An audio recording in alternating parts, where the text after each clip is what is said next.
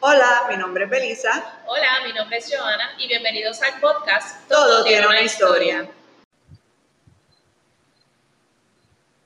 Hola, Aló, saludos, buenas noches a todos. Bienvenidos a nuestro Facebook Live del mes de junio. Y este mes estamos celebrando el mes de los padres. Este, así que nuestro invitado esta noche es Eduardo de la marca Kimpande Jewelry. Así que, Eduardo, bienvenido a Todo Tiene una Historia podcast. Bueno, gracias por, por la invitación, antes que nada. Este, así que muchísimas gracias. Yes. Y este es el aniversario, Joana, de nuestro primer año de los lives. O sea, nosotros tenemos creo que un aniversario por mes, porque nosotros siempre estamos añadiendo cosas a este podcast. vamos a tener un par de aniversarios, ahora par yo aniversario, porque hoy de hecho vamos a también estar anunciando que tenemos secciones eh, nuevas en los episodios. Eh, pero nada, eso lo hablamos después. Vamos con Kim Pande. Entonces, Eduardo, cuéntanos, cuéntanos de ti, cuéntanos de Kim Pande, la marca, cómo, ¿verdad? Que toda la historia detrás de Kim Pande, como sabemos, todo tiene una historia y estás en el podcast, todo tiene una historia hoy. Pues, espérate, déjame coger el tiempo porque si no vamos a estar aquí. eh, dos semanas. Te avisamos, te avisamos, te hacemos como una. Sí, ustedes me. Exacto, como. Tiran ahí unas señales, ninja. Exacto. Pues mira, Kim Pande, antes de que todo fuera, antes de que como tal empezar a la marca, eh, todo fue raro porque todo empezó, yo tenía esta novia, que el papá es artesano, y él hace clavos de herradura de caballos, él hace como unos reyes magos con clavos de herradura de caballo.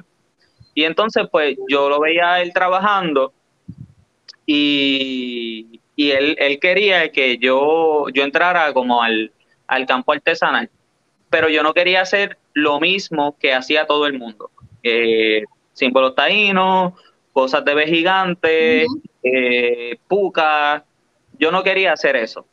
Entonces, entré en este proceso de, que, de investigación. Y en ese momento, pues yo estaba eh, visitando la iglesia Asamblea de Dios de Sierra Bayamón y los pastores de jóvenes pues querían hacer algo para, como para una actividad dentro de la iglesia para los jóvenes, para los cultos de jóvenes. Y entonces ellos, ellos querían como unas pulseras, pero no querían las pulseras de, silicón. Eh, y yo le dije, ah, no, no hay problema. Eh, yo hago las pulseras de cuero. Y ellos me dijeron, ¿tú sabes hacerlo? Y yo les dije, no, yo no sé hacer nada de eso, pero yo voy allí, pregunto y, la hago. Pues todo empezó así, haciendo pulseras de cuero, me iba, qué sé yo, al crab, allá a la Yupi, o me sentaba en una esquina y hacía pulseritas de cuero también. Eh, y un día fui a comprar pues materiales para seguir haciendo las pulseras y veo un pedazo de cuerno y empecé a hacerle como unas plaquitas de cuerno en el cuero. Después de ahí me sobró como un pedazo de cuerno y yo usaba una Biblia que era la Biblia latinoamericana y, tenía unos símbolos alrededor. Y curiosamente, pues yo no quería hacer cosas indígenas, pero mi, mis primeras pulseras y mis primeros collares eran pedazos de cuerno con semillas. Y lo hice en una cuarta banca de, allí, de la iglesia, dibujé todo, me fui para casa a las 10 de la noche con mi novia, tallé todo y de allá arranco para la casa de ella, para dejarla, y levanto el, pues, el que era mi suegro. y él está tirado en el mueble durmiendo y yo, dale, dale, ya tengo, ya tengo lo que es. Ya lo encontré y él ahí dormido. Ah, ¿Qué, tú me estás hablando? Pues,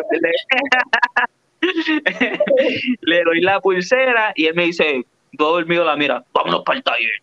Y, ahí empezó todo, ahí empezó como ese proceso de búsqueda de qué material es el que vamos a empezar a usar. Y empecé pues trabajando con el cuerno.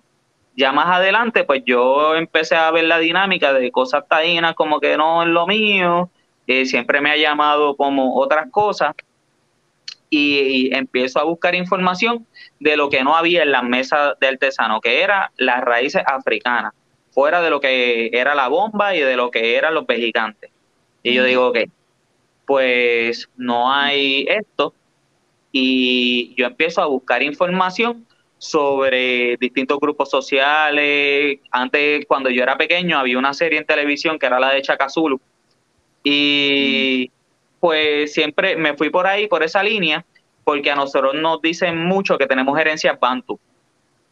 Y empiezo a buscar sobre, sobre los distintos grupos sociales y empiezo a darme cuenta que hablar de un grupo bantu no era simplemente hablando sobre una tribu, es de un colectivo, un colectivo de grupos sociales, que uno se nutre del otro.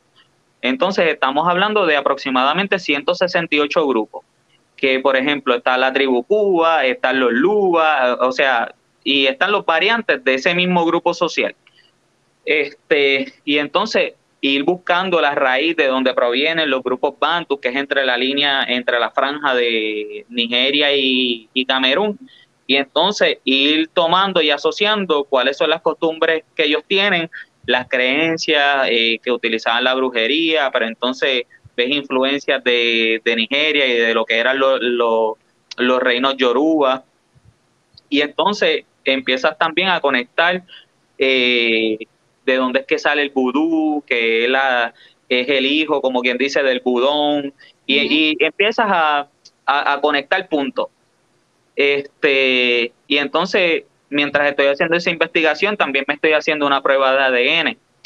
Y lo curioso de la prueba de ADN es que antes de que me llegue, yo hago amistad con esta muchacha que es africana, que es de Tanzania, eh, su tatara tatarabuelo era uno de los jefes que estaba a mano derecha de Chacazulu.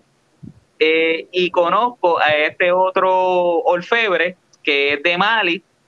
Eh, y básicamente empiezo a hacer como una red de, personas que también conocí a otra muchacha que ella es de Costa de Marfil y empiezo inconscientemente a hacer una red de personas eh, del continente africano pero cuando me llega el, el resultado de, del ADN, yo inconscientemente conecté todos los puntos que estaban dentro de mi ADN.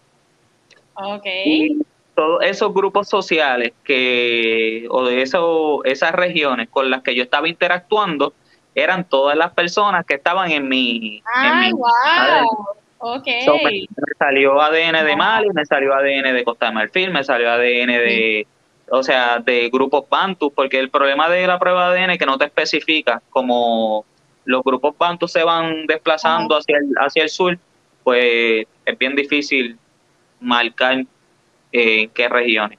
Pero, o sea, han salido un montón de cosas que pues más adelante ahora estamos hablando de Quimpante, pero probablemente más adelante hagamos otro podcast de la otra marca que más adelante voy a tirar.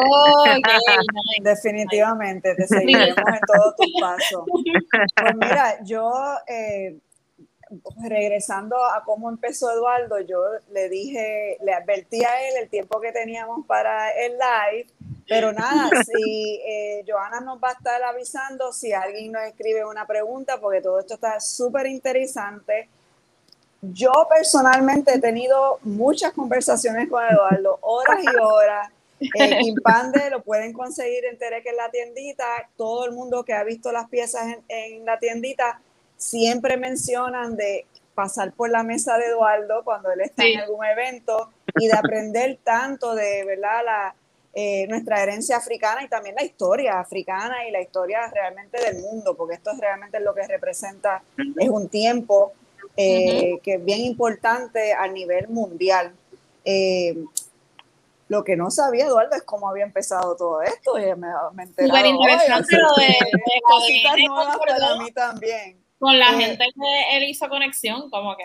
Sí, Eduardo, pues. cuéntanos de dónde viene el nombre Kimpang. Sí, pues mira, eh, inicialmente, pues, Kimpande, eh, Impande significa eh, raíz y Kipande porción, eh, perdón, al revés. Kipande significa raíz y Impande significa porción. Pues lo que yo traté de hacer es que diga porción de una raíz, pero eh, eh, estaba hablando con un muchacho que habla Zulu, porque era una, la parte del nombre eh, era Zulu, que es Kipande, y Impande era el, el Bantu.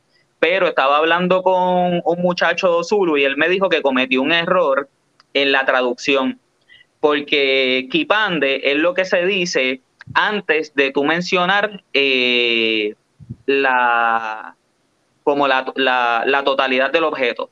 O sea que si yo voy a decir raíz, equipan de raíz, equipan de, o sea, como que, y cometí ese, ese pequeño error. Y yo, eh, pues nada, yo le dije, no, mil gracias por la corrección. Este, so, nada, después hago una línea, el error. Así se aprende. Igual tú sabes, el estar investigando la historia eh, nada de esto, ¿verdad? Nosotros cuando estamos ahora aprendiendo, ¿verdad? Excavando, consiguiendo artefactos, nosotros realmente no sabemos qué pasó en ese momento, eso hay que estudiarlo y muchas veces también eh, años después se, se viene a ver que, se cometieron errores y se, hay nuevas, hay nuevas ¿verdad? Eh, encuentros sobre una, algo en particular. Exacto. Así que eso es parte de de, pues, todo esto tan interesante. Cuéntanos un poco de tus piezas y de dónde vienen. Pues mira, por ejemplo, esta pieza, déjame ahí, esta pieza que puede ver que tiene como una bolita aquí, otro piquito acá, eh, realmente si enderezamos la pieza, eh, sería como una macana. Entonces, eh, esta sería la parte de arriba y esta sería como el mango.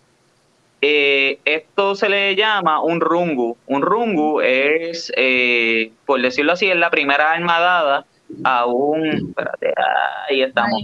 Es una armadada, la primera armadada a un guerrero Masai. Después de que ellos hacen el ritual de o el proceso para convertirse en guerrero, pues es la primera arma que se le da a ese guerrero.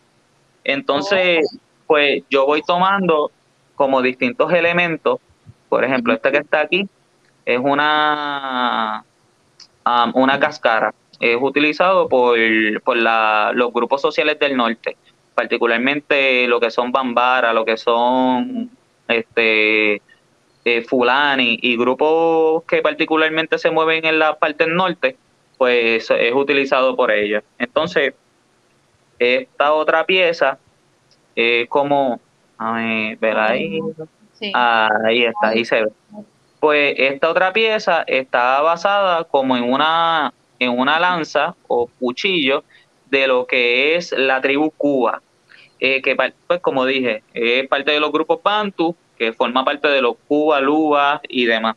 Son como cuatro variantes, si no me equivoco, pero provienen de, de la misma raíz. Y entonces, pues yo voy tomando distintos elementos, puedo utilizar patrones, líneas o demás de esos distintos grupos sociales y los muestro en la mesa.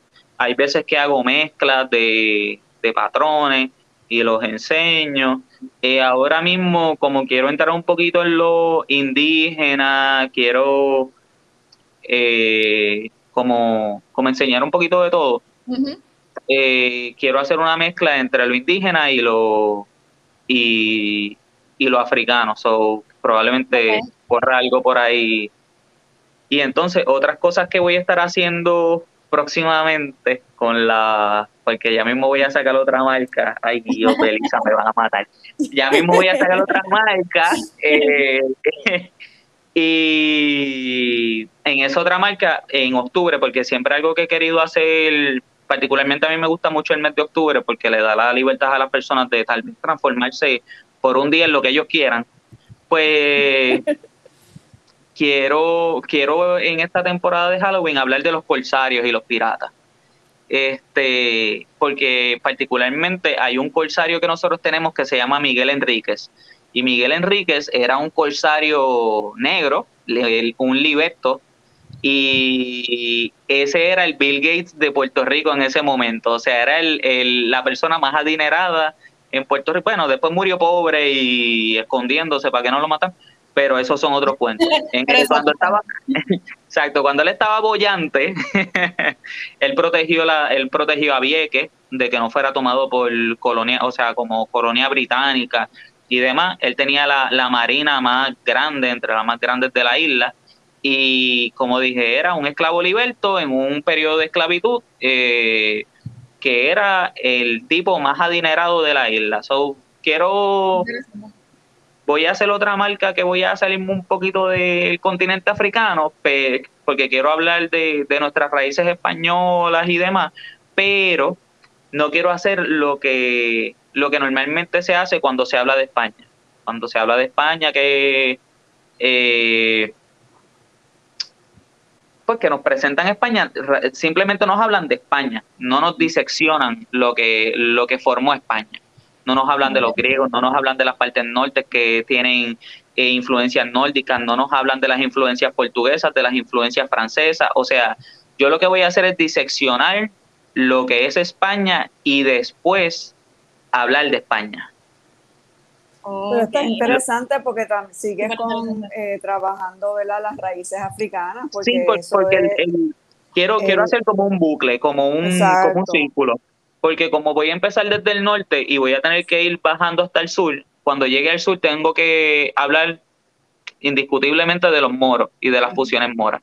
Y, de, y una vez yo llegue a los moros, otra vez y conecto con, con, con toda la historia que yo volví, o sea, que llevo años hablando. Y algo bien importante es que después quiero hablar de lleno de, del puertorriqueño, porque en Puerto Rico tenemos mezclas asiáticas.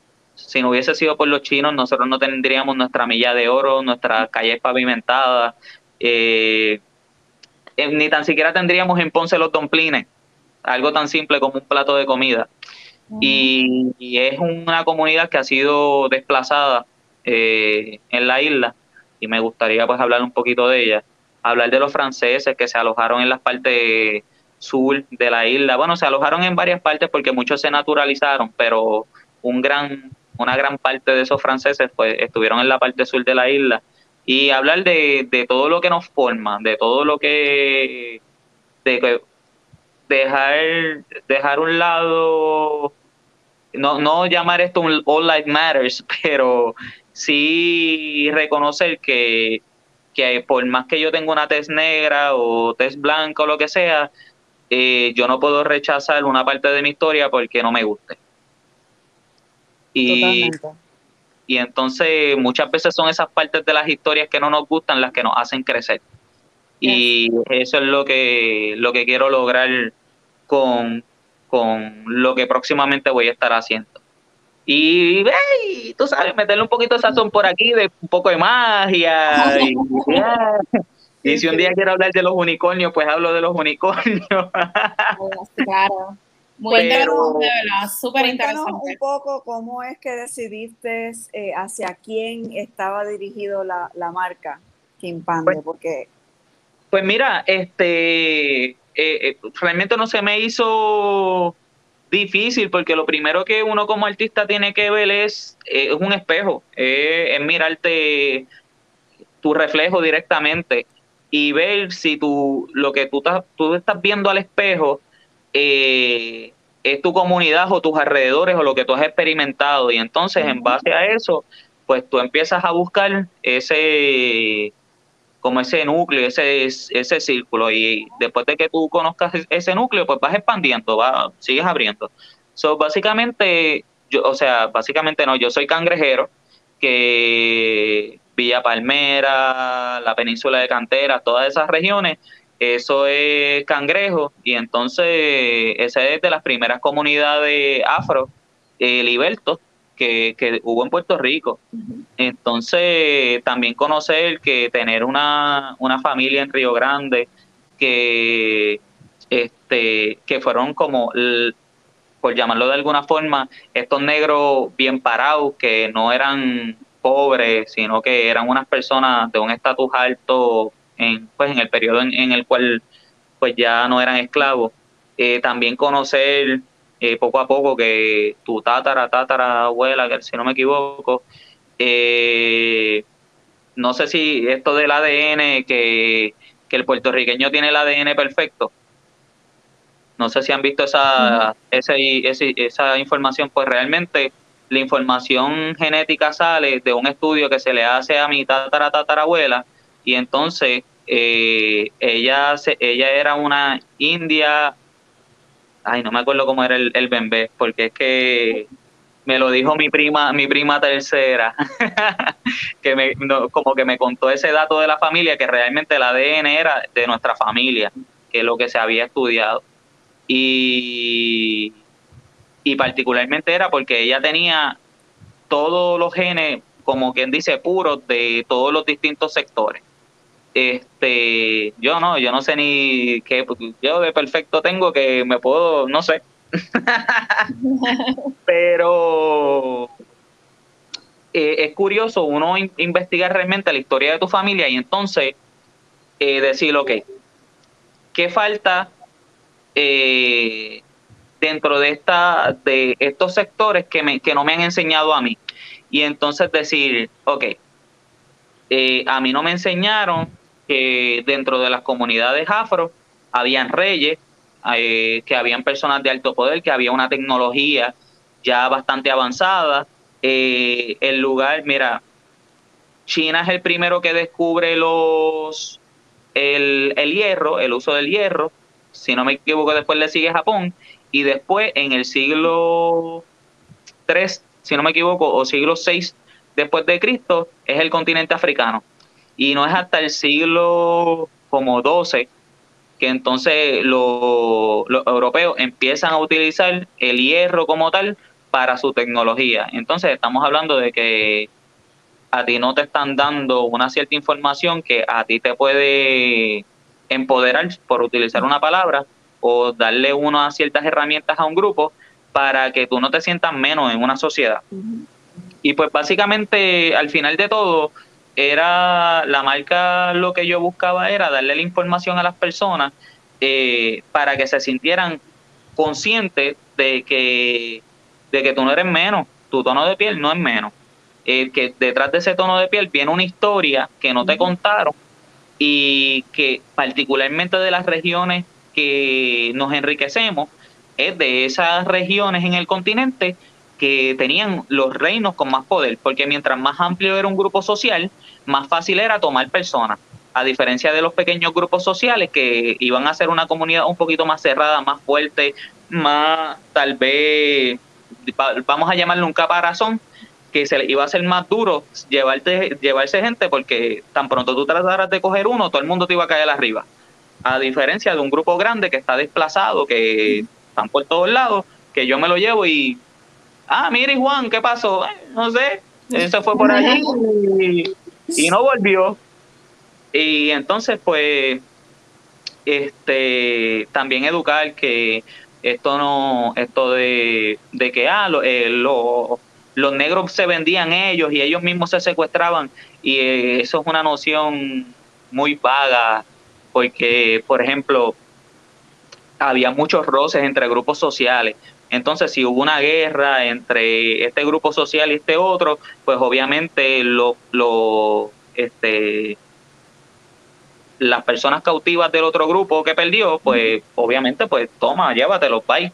Pero eso no, ese, esa dinámica ocurre luego del siglo XIV, cuando empiezan a los británicos a, influenciar las comunidades afro. Antes de eso, cuando los grupos sociales tenían conflictos, eh, lo que hacían era que los que ellos tomaron como esclavos, por llamarlo así, pues ellos pasaban por un proceso de aprendizaje y se acoplaban a la tribu y ya, y tú eras un ente libre. Que el término esclavitud realmente, vamos a llamarlo que era un proceso de aprendizaje o un tipo de coloniaje y ya. Y trabaja aquí por, por la comunidad. Que no es hasta que vienen los europeos que empieza a ocurrir esta, esta dinámica difícil. Pero nada, básicamente lo que yo busco con, con, con, mi trabajo, a fin de cuentas, es que no es lo mismo tú ir a una clase y tomar un par de cursos y escribirlos en una libreta, se perdió la libreta y ya a tú ponerte una pulsera, algo que tú te, que te gustó y tú mirarlo todo el tiempo y decir, ah, fíjate, el, muchacho me dijo que esto representa el reino tal. Me dijo 80 minutos de historia, pero me acuerdo de ese único primer minuto. exacto, es una pieza literalmente, literalmente con historia. y es tan importante, eso es tan importante, el tener, tú sabes, el crear una identidad, el conocer la historia, o por lo menos esa pieza y la poca información, ¿verdad? Porque en 80 minutos es mucho para estar pasando por una mesa en una, feria. Mira, ya 25 minutos, ya llegamos. Y, yo puedo seguir aquí. Totalmente, ¿no? Eh, podríamos seguir. Eh, pero nada, 80 minutos jamás y nunca te va a contar toda la historia, ¿verdad? De donde vienen nuestros ancestros, pero posiblemente también le eh, le pone esa semillita a tener ese interés y buscar más. Y buscar más. Eh, cuando primero empezaste la línea, estabas eh, la marca, ¿estabas pensando en ambos para mujeres y hombres o estabas pensando en hombres? ¿Cómo? Porque la eh, marca se, se, gusta mucho dentro de la de para como joyería de hombre, por eso también era una de las razones por la cual te invitamos hoy, porque queríamos dar ideas de regalos para padres y la verdad es que Kimpande gusta mucho entre, entre los hombres.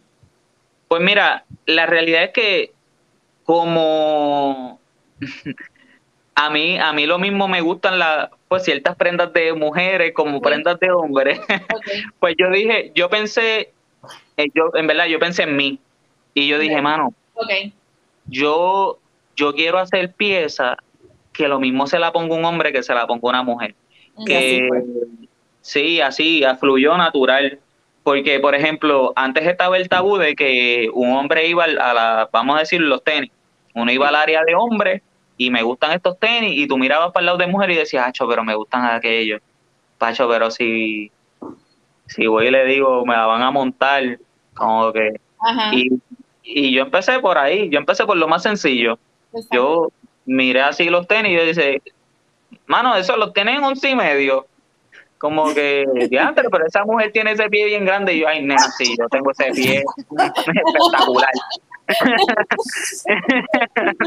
Mira, y ya, o sea, pero, pero realmente eh, es, es, cool hacer piezas que sean tanto para hombre o para mujer, porque también está este tabú de, ay Dios, me gusta esto, pero no sé si, bueno, tal vez ya no existe el tabú. Eh, o ya se, ha roto, un poquito ya la división. Esto se va cambiando poco a poco, pero este, todavía yo diría que tiene que, falta, que falta un poquito. falta, un poquito falta un trechito todavía, pero pero traté de eso, de simplemente hacer algo que, mira, te gustó, póntelo, no pasa nada. Y, ya, así, las piezas, por lo menos que he visto en Tere, que es la tendita, así mismo, es como que ay, a mí me gusta eso y no vas a pensar como que es un género, es como que no me gusta y me lo voy a poner. Definitivamente. Eduardo, antes que nos vayamos. Ven, mira, pero podemos estar 10 minutos más. cuéntanos tu em, relato pandémico, aunque yo sé que la nueva marca no surge de la pandemia, porque de esto yo he escuchado mucho antes que esto viene, pero creo que a lo mejor ha cogido forma eh, por esta situación. Cuéntanos un poco sobre eso. Pues mira, eh, los primeros, el primer mes fue, fue chocante, porque pues uno va a la feria y vende en la feria, uno vende en las tiendas, y de repente pap, se cerró todo. Y yo dije, y a rayo, ¿qué yo voy a hacer ahora?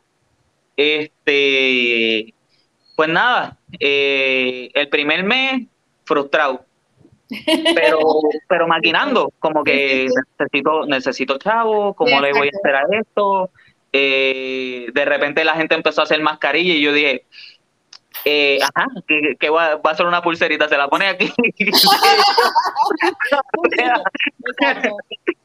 Eh, o sea, yo pensé lo peor, yo dije, ¿quién rayos me va a comprar a mi joyería en un momento de crisis? Y yo dije, ¿sabes qué? Que se chave, voy a empezar a anunciar joyería por ahí para abajo. eh, todos los días a tirar post y a bombardear a la gente, vamos para allá, y mira, tengo esto, no te preocupes, te lo envío por correo, te llega a tu casa, si no te llega, tú me dices, yo te lo vuelvo y te lo envío, no me importa, por ahí para abajo. Eh, pues los primeros tres días, ya el cuarto yo no podía ya yo dije, eh, deme break, deme break, ya está bien, sí, eh, sí, estamos... Eh, ¿Te conoció la demanda? ¿Tuviste mucha demanda? Eh, yo hice mil dólares por día. ¡Wow! O sea, yo, yo, de ahí, de yo ver mi, mi, mi el boom, yo, yo empecé a llamar a compañeros orfebres, artesanos, a, y mira, empieza a publicar ahí tus cosas. Ay, chico, pero es que nadie me va a comprar. Y yo, que nadie te va a comprar. Ya, ya yo voy por el 2500 y, y, y no se ha acabado el último día. Dale, dale, dale, zumba. Ay, no sé, empecé a hablar. Y yo, dale, tira, tira, tira. Y nada, empecé a motivar a medio mundo para que empezaran a promocionar. Y después me llamaban, Diantre Eduardo, gracias. Ya voy por 5 mil dólares. Y yo, mierda, tú vas por 5 mil dólares. la gente estaba en la casa, pues no sé, no sé si era como parte de la de anxiety era yo creo que mucha gente han visto eso porque también cuando eh, artistas que trabajaban mayormente aunque todos tienen sus páginas sociales hoy en día es casi bien raro conseguir uno que no. Pero si se enfocan más en los eventos en, presenciales no necesariamente le dan tanto eh, atención a sus páginas sociales eh, y entonces muchas personas empezaron como que, bueno, vamos a darle cariño a esto. y, todo, y hasta el día de hoy pues, eh, ha sido algo que ellos que, que han, se han sorprendido de cómo se ha movido. Cuéntanos, Eduardo, que ya estamos llegando aquí al último, al final, pero estás definitivamente invitado nuevamente. Y también si nos invitas a tu taller, pues vamos y te, te hacemos allá bueno, episodio. En, en mi taller, ahí tengo que, Dios mío, mira, mi taller es un, es un estrés. es, como el que tiraron una granada y todo explotó. Este, Me imagino que pues de mucho trabajo. Sí, sí, porque como muchas de las piezas yo las hago en moldes de arena, pues lo que me falta es una piscinita allí y tengo una playa. Este, sí, o sea, eso es un reguero. Dios yo creo que ese es el creative mess. Pero cuéntanos entonces, sé que vas a estar en eventos ahora empezando pronto. Sí, mira, el, el, 26 voy a estar en Río Piedra, al lado de la tienda de Necromancy, que ellos hacen el mercado de como de, Río Piedra. pues voy a estar allí y el 27 voy a estar en el Paseo de la Princesa. este, pues eso es empezando ahora, porque pues ahora empezaron los eventos y demás. Y, pero a la misma vez, tal vez me coja como una sabática, entre comillas, pero no es una sabática nada, es para que me llegó un horno. Yo espero que no se me dañe por luma, señor. Este, con estos apagones y demás. Este, pero porque quiero, hace unos años había ido a México, a la UNAM, a tomar curso de orfebrería. Y entonces, pues ya finalmente tengo el equipo, me llegó hoy a la BAU. Este, para, para empezar a hacer como pues este, este mix nuevo y, y nada, y hacer ya ahora sí que ahora va a volar la imaginación, ahora sí van a haber muchos más detalles porque la, los moldes en arena no me permiten hacer unos ciertos diseños tridimensionales que tal vez voy a poder hacer ahora. Así que ahora... Ahora empieza el experimento y el trabajo, producir por ahí. Exactamente. Y ahora empieza con diamantes, con rubíes, con de todo. Estaremos pendientes, estaremos pendientes. Cuéntanos dónde te pueden conseguir, qué páginas sociales. Aquí tenemos Kimpan de Jury, creo que ese es el de Instagram.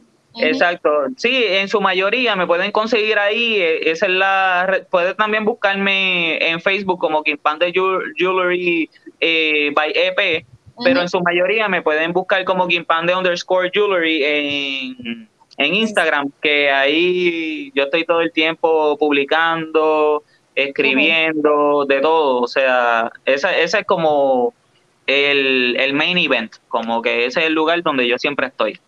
Además de eso, lo pueden conseguir en Tereque la tiendita. Bueno, Eduardo, muchas gracias por haber estado con nosotros aquí hoy.